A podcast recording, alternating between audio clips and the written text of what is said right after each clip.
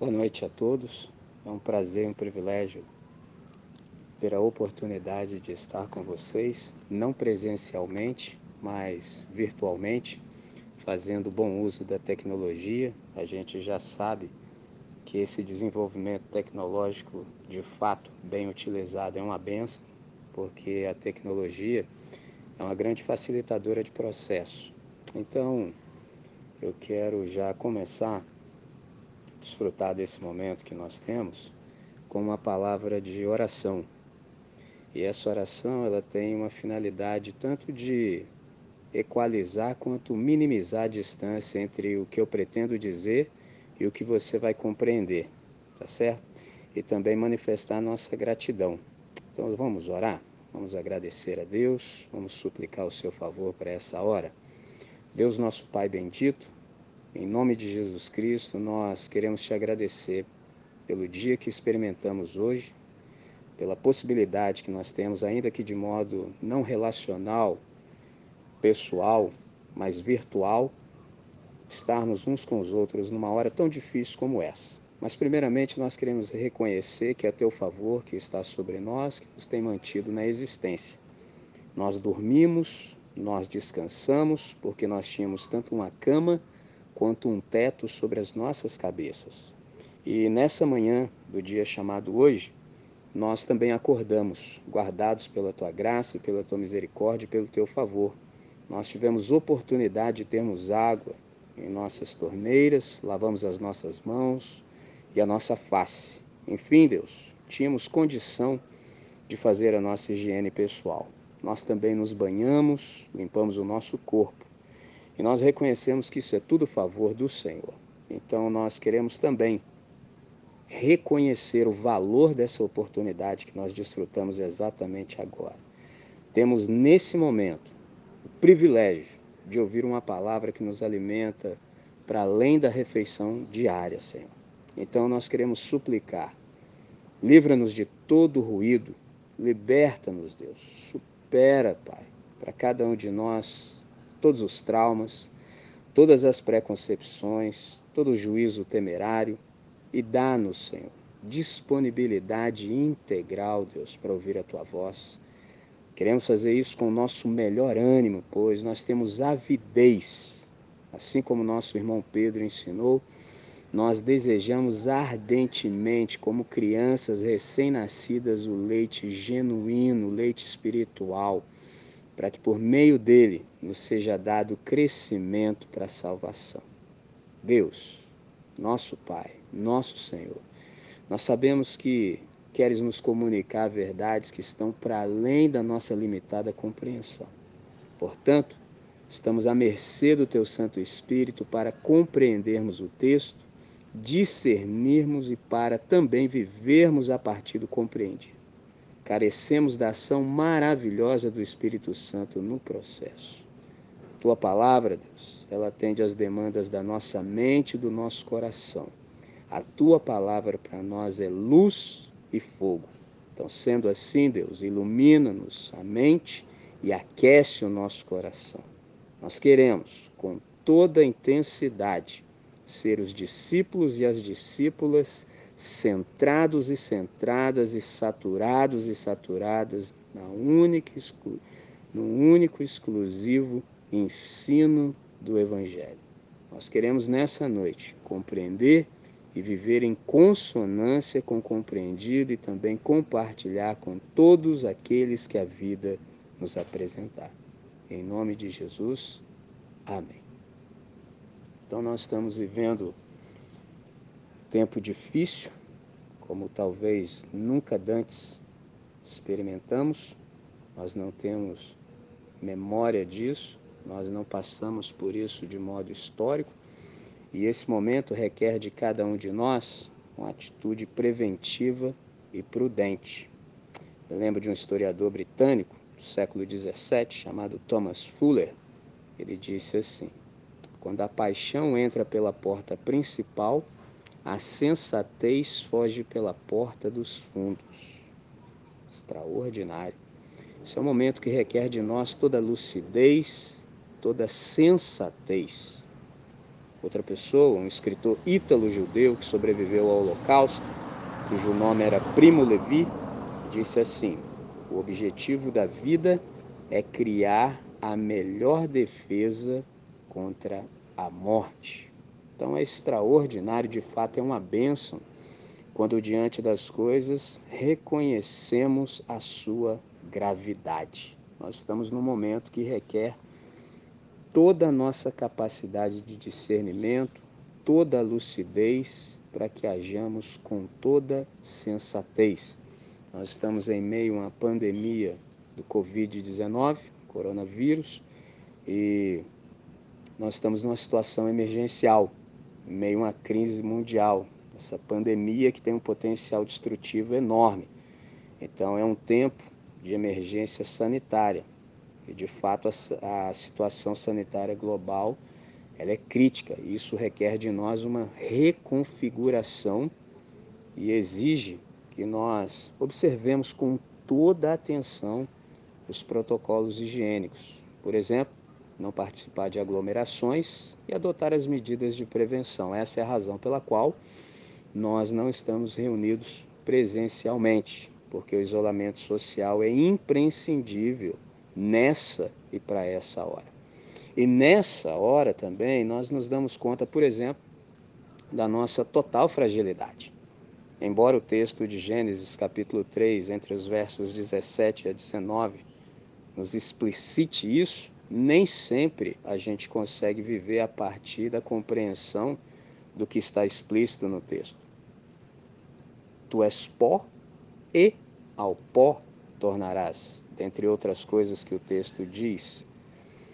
Isso requer de nós, por exemplo, uma compreensão da nossa brevidade, da nossa impotência e, sobretudo, da nossa fragilidade. Então, nós deveríamos, numa hora como essa, absorver todo o aprendizado possível que essa oportunidade pedagógica nos traz. Então há que haver, por exemplo, uma observação plena das medidas cautelares, que sejamos nessa hora razoáveis, que sejamos prudentes. Então essa é a razão, por exemplo, pela qual nós suspendemos de modo provisório as nossas reuniões. É o preço que a prevenção cobra. Então há que haver, por exemplo, também esse zelo pela integridade física, porque nós somos aqueles que de fato sabemos a, o valor e a importância da vida humana. Então nós preservamos, nós temos aquela mordomia da saúde. Então numa hora como essa requer-se de cada um de nós que nós apoiemos os esforços a partir das medidas de prevenção e contenção. Haja vista que nós somos os sinalizadores do reino de Deus, então requer-se de nós, por exemplo, uma postura que seja tanto sinalização quanto testemunho para o bem da comunidade. Então a situação de fato, ela é grave, essa é a nossa constatação. A situação é grave, mas ela não é desesperadora, a não ser que tomemos a ignorância como bandeira. Eu lembro de um filósofo chamado Goethe, filósofo do século XVIII, quando ele disse assim, que não há nada mais terrível do que a ignorância. Então, nosso país é uma nação relativamente jovem. Portanto, ela não tem preparo histórico, por exemplo, para enfrentar essa pandemia. Uma possível razão da resistência a uma unidade de consciência que redunde, por exemplo, em atitudes de bom senso mínimo, é porque a gente não tem de fato essa memória, ou melhor, a gente não tem história, a gente só tem memória diferente, por exemplo, das nações europeias, que têm memória, porque eles passaram, por exemplo, pela Primeira e Segunda Guerra, passaram pela gripe espanhola, e nós começamos há pouco. A gente ainda está na fase do Aedes aegypti. Então, por exemplo, às vezes a gente vê o reflexo disso na juventude, porque a juventude tem gravada no íntimo a questão do desafio, e um traço da juventude é a não aceitação da morte como realidade. Qual é o problema? Que a ignorância, ela não deveria encontrar espaço no íntimo do nosso ser. Qual é a questão? Além da ignorância, a gente ainda tem o problema do medo. E o problema é que o medo é um péssimo conselheiro ele gera baixa imunológica, ou seja, você começa a ficar paranoico e a sua imunidade cai significativamente. Então, qual é a questão? Primeiro, qual é a solução que o Evangelho tem para nós que eu gostaria que ficasse gravado no íntimo do seu coração?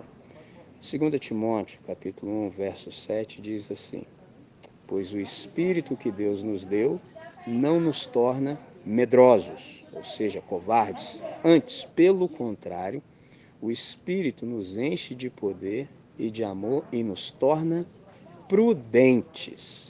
Note essa última palavra: prudentes ou moderados, de modo que, em lugar do medo, consideremos o lugar do temor a Deus.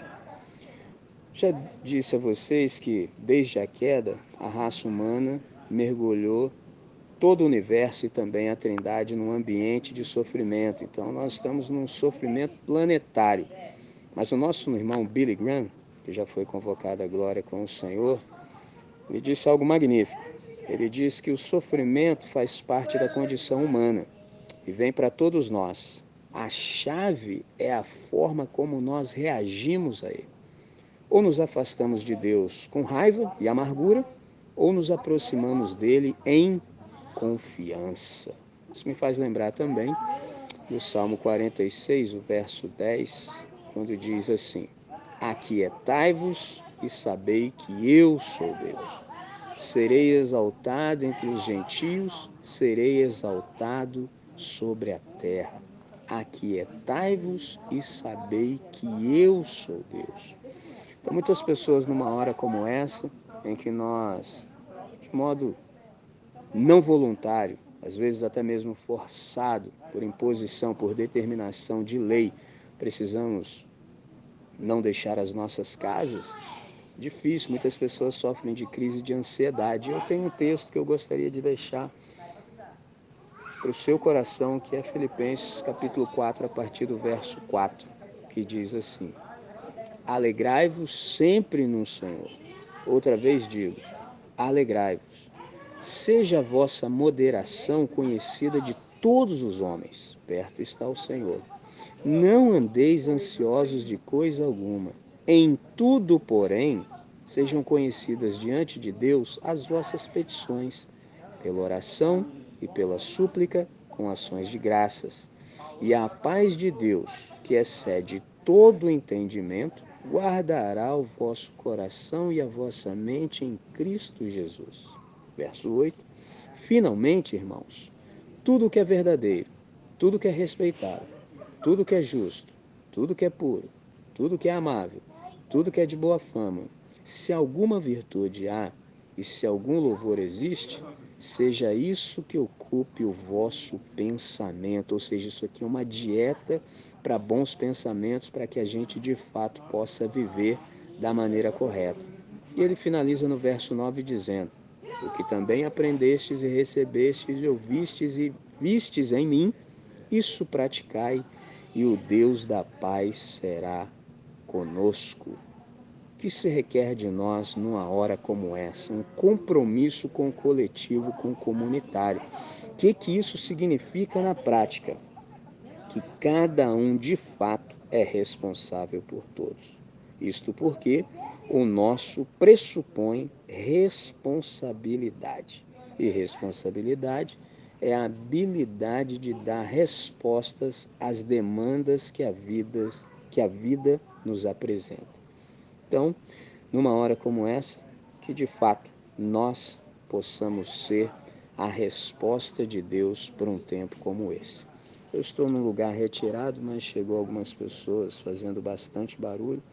Eu vou encerrar por hora aqui e vou procurar um outro lugar em que eu possa ter um pouco de silêncio para que eu possa dar continuidade. Por hora é isso. Te bless.